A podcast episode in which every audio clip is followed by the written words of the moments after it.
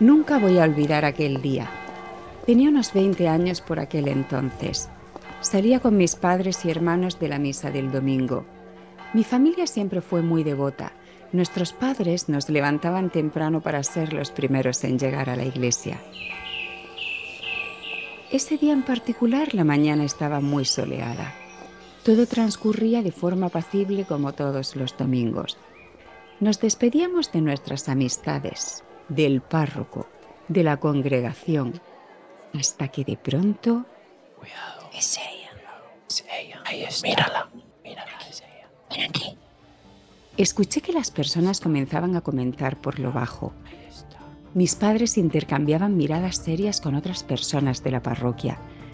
El ambiente que hasta un segundo atrás había sido alegre se volvió extraño. No entendía qué sucedía. Hasta que me di cuenta de que todos dirigían sus miradas hacia una mujer que caminaba por la acera de enfrente. Una mujer que tendría unos 30 años.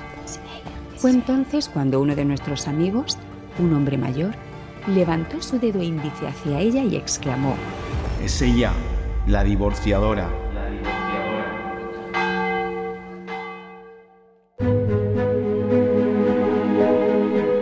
¿Qué sentirías si no pudieses firmar tu obra?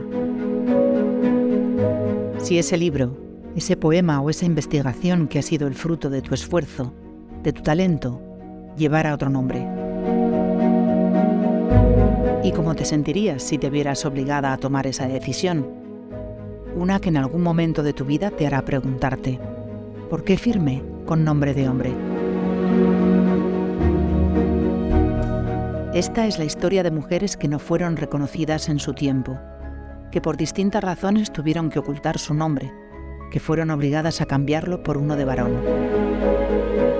¿Por qué firmé con nombre de hombre? Un podcast de la Asociación Clásicas y Modernas, producido por Rombo Podcast. Hoy presentamos La divorciadora.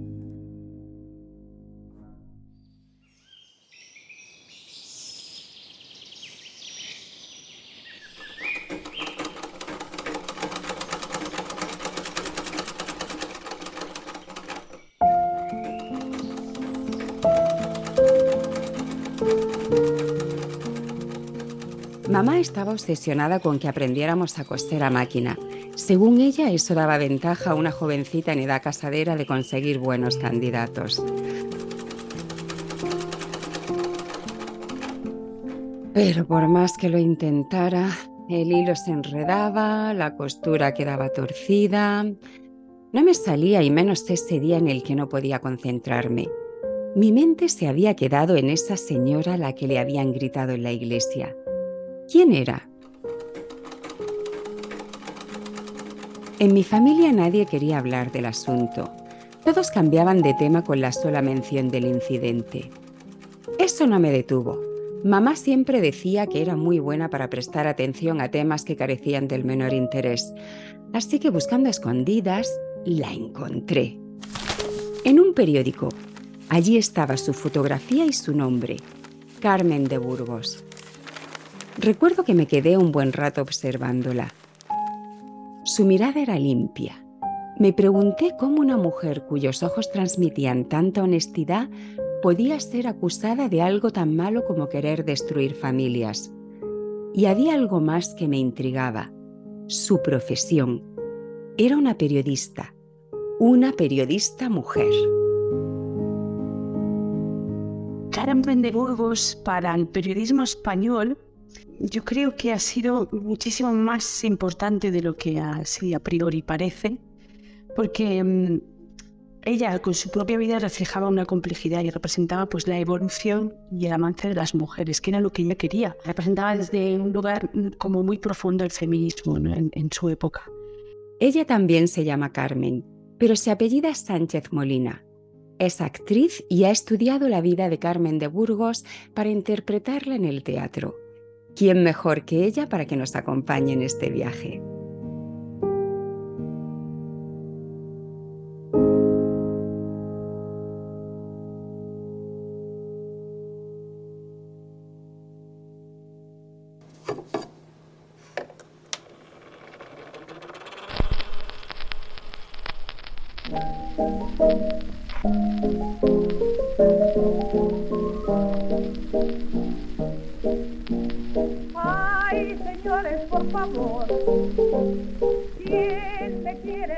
Había transcurrido aproximadamente un año desde el incidente en la iglesia. En ese tiempo habían ocurrido dos hechos importantes. Ya me había vuelto una experta en la vida de Carmen de Burgos.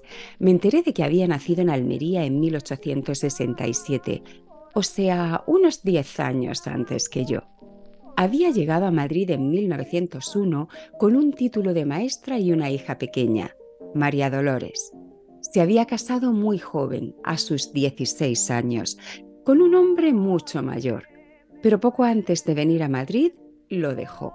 Ella quería salir de ahí, le parecía algo doloroso, pero no se quedó en víctima, que esto es lo que más me gusta de ella, que no se quedó en víctima, sino yo he sufrido esto y no lo quiero para mí, y como hay muchas mujeres alrededor, tampoco lo quiero para ellas. ¿Qué puedo hacer para modificarlo? Pues ahí es donde ella entró. ¿Me tengo que hacer maestra? Yo me hago maestra para educar a niñas, para que no, no caigan en, una situación igual, si es posible. ¿no?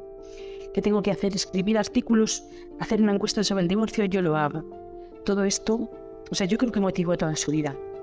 El, el- el- el horror que vivió o la violencia que vivió con su marido. Carmen cambió de ciudad y vivió de su profesión de maestra, escritora y periodista. Rehizo su vida. Lo más sorprendente, ya había leído textos suyos sin saberlo.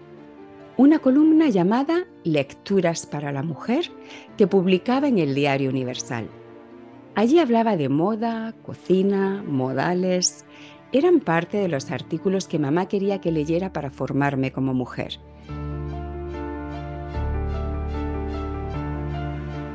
Debo confesar que de todos esos textos, los de Carmen eran los que más me gustaban. Había algo más en su manera de escribir. Mamá los elegía por sus títulos, aunque si los hubiera leído, no sé si los hubiera seleccionado. Pero claro, yo no sabía que esos textos pertenecían a Carmen porque venían firmados como Colombine, un personaje de la comedia del arte, un personaje hábil e inteligente. Carmen de Burgos es la primera mujer que es eh, redactora fija en un periódico. Ya había escrito antes, igual que otras mujeres de su época, otras periodistas. Pero claro, como tú dices, el, el, el- mercado o el espacio que les dejaban era hablar de ropa, de maquillajes, de cocina.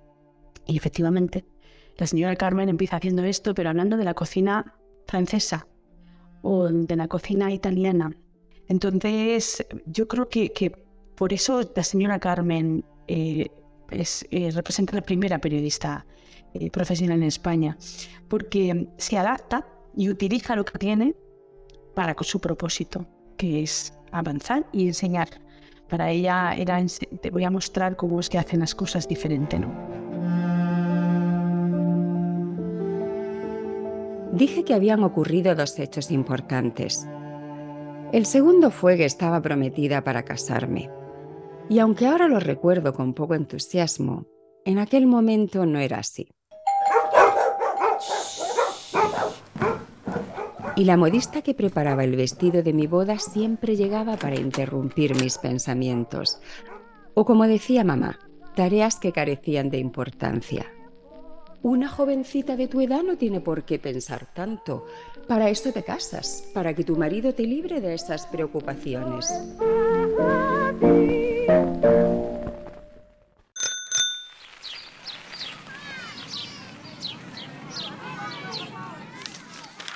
Comprendía que el espíritu de Antonio y el suyo no se habían casado. Estaban el uno lejos del otro. Su marido parecía complacerse en contrariarla más cada vez. No era dueña de elegir un traje, un color o un perfume sin sufrir toda clase de prohibiciones. No podía despegarme de aquel libro. Se llamaba La Malcasada y Carmen lo había escrito hacía un año, en 1923. No me fue sencillo dar con él, ni tampoco leerlo. Aprovechaba mi paseo diario al parque, lo colocaba dentro de una revista de bordado y disimulaba. Mi marido una vez me encontró leyendo uno de sus libros y al igual que hacía mi madre, me pidió que no me distrajera de mis labores en asuntos tontos.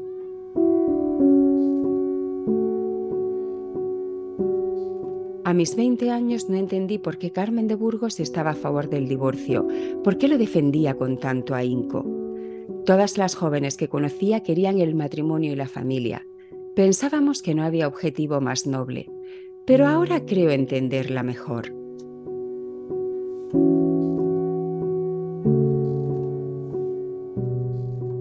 De hecho, cuando leí el artículo 408, que es una novelita corta que ella tiene eh, referente a un artículo que existía en ese momento, en, esa época, en el que se decía poco más o menos que la mujer no, no, tomaba ninguna decisión. Si el marido le ponía los cuernos, le era infiel, pues el marido, bueno, le podían amonestar, incluso decir, venga, te has pasado un poquito, te vas un tiempo fuera y luego vuelves. Pero si la mujer lo hacía, el marido tenía derecho incluso a matarla. Entonces era un motor brutal el, pensar que, que, ella en su momento quería cambiar esto a toda costa. Por eso hizo una encuesta sobre el divorcio en el periódico que creó muchísima polémica. Entonces para mí siempre era un motor el saber que ella lo hacía desde ese lugar de esto hay que cambiarlo, no podemos permitir que las mujeres sean tan, tan pisoteadas y anuladas. ¿no? Carmen no solo dio un lugar en su columna al tema del divorcio, su pluma fue mucho más lejos, a lugares que yo jamás hubiera imaginado.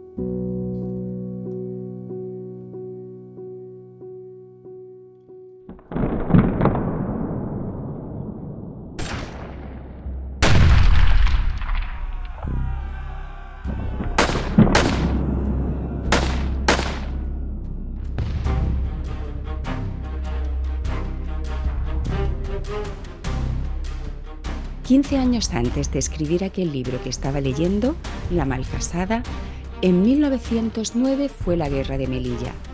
Y allí fue Carmen a contar lo que sucedía sobre la falta de agua, sobre los soldados heridos. Y lo de corresponsal de guerra, a mí siempre me pareció muy divertido, porque ella, ella quería ir, quería contar lo que pasaba en, en, Melilla, ¿no? Entonces eh, no había manera porque las mujeres no podían acceder, las mujeres tenían tantas puertas cerradas.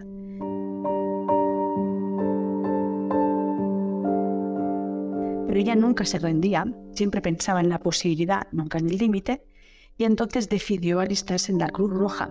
De esa manera ella pudo acceder a, todo ese, o sea, pudo acceder a, a ir a Melilla y, dar las noticias y todo lo que sucedía allí, cómo estaban los, soldados, que, mm, cómo vivían eh, a través de, esa posición que le aportaba la sociedad. Tú solamente puedes ir allí a curar heridos. Dijo, vale, yo voy a curar heridos, pero con otro propósito. Y él lo consiguió. Entonces, me parece importante su postura frente a esto, ¿no? Entonces, por eso yo creo, considerarla la primera periodista y la primera corresponsal, se lo merece porque lo hizo desde un lugar sereno y, con convicción. Recuerdo cuando leí un cuento que había escrito sobre lo que veía en el ambiente de esa ciudad. Decía, parecía que en Melilla cristianos, moros y judíos rivalizaban en ocultar a sus hembras. No se veían mujeres por las calles, las señoras, retiradas en sus casas, apenas se atrevían a asomar el rostro curioso por las entreabiertas persianas. En el mismo hotel, familias de escritores y de oficiales permanecían encerradas en sus habitaciones sin presentarse en el comedor. Tal vez el retraimiento de las mujeres no era voluntario la sujetaba la costumbre tradicional que dejaron los musulmanes en España, imperante aún entre los mismos que combatían a los moros en nombre del progreso.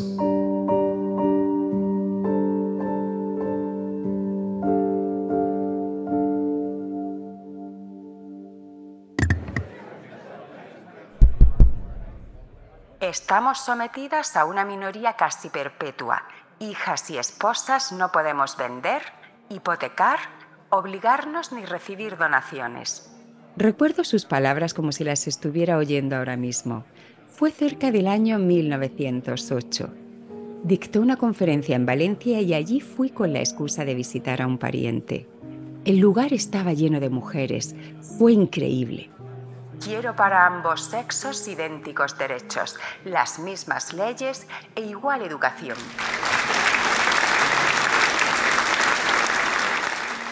Carmen viajó por distintos países de Europa y trajo de Francia la idea de que la mujer debía votar.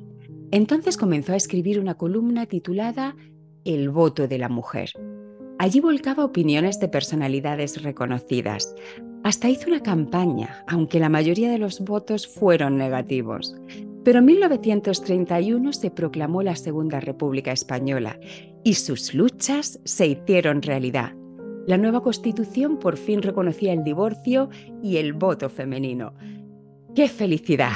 Seguro que Carmen no podía creérselo, como yo tampoco podía creerme lo que hice luego. Me divorcié. ¿Cómo me hubiera gustado contarle que fue gracias a ella? Pero al año siguiente murió. Quizá fue lo mejor, y así no tuvo que presenciar lo que vendría después.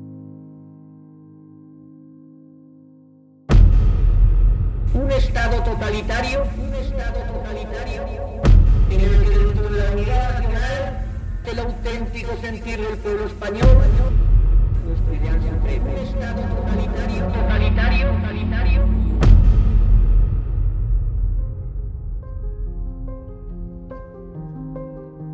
Era una mujer que yo creo que también hizo pensar a otras personas.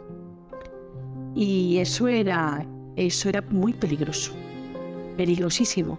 Si era tan negra y tan seguida y tan ah, una buena comunicadora, ¿no? Todo lo que decía siempre yo creo que llegaba al público desde un lugar amoroso, que era su pretensión, según yo, eh, mi, mi, mi, mi experiencia con lo que he aprendido de ella.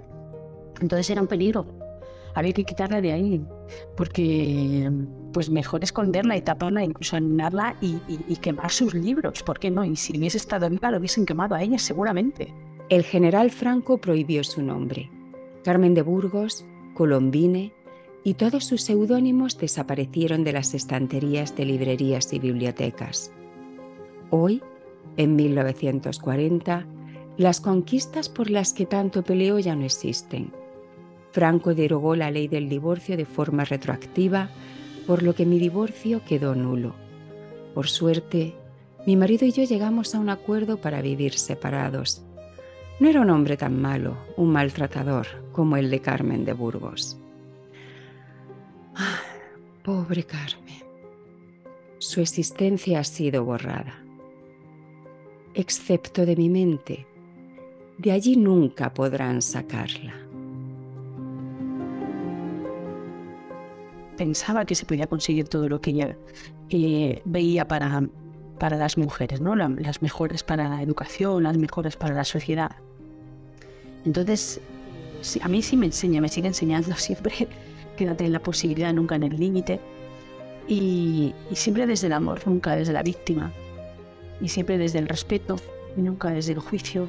Entonces yo creo que fue tremendamente importante porque ya no, no, no entró guerreando desde el principio sino que contando lo cotidiano de otros lugares, de otros países, de otras mujeres, empezó a abrir los ojos de las mujeres españolas de cómo se pueden hacer las cosas diferentes. Eh, entonces yo creo que, que de una manera muy sutil, muy dulce, porque a mí me parece dulce su persona, o serena de alguna manera también, eh, sentó bases para, para muchos cambios para que las mujeres de su época quisiesen cambiar y mejorar también. Sus enseñanzas seguirán presentes para mis hijas. Procuré educarlas para que puedan salir libres a la vida cuando estos años tan oscuros terminen. Hace casi 40 años que la vi por primera vez frente a nuestra iglesia. Quizá el Señor la puso en mi camino, pero no para ponerme a prueba como solía decir mi madre, sino para que cambiara mi vida para siempre.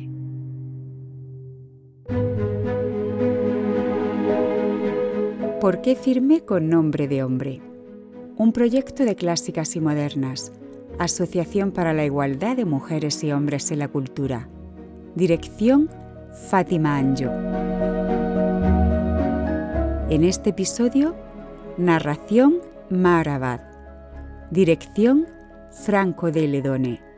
Guión, Romina Ballester. Diseño sonoro, Franco de Ledone. Comunicación, Raúl Gil Benito. Una producción de Rombo Podcast.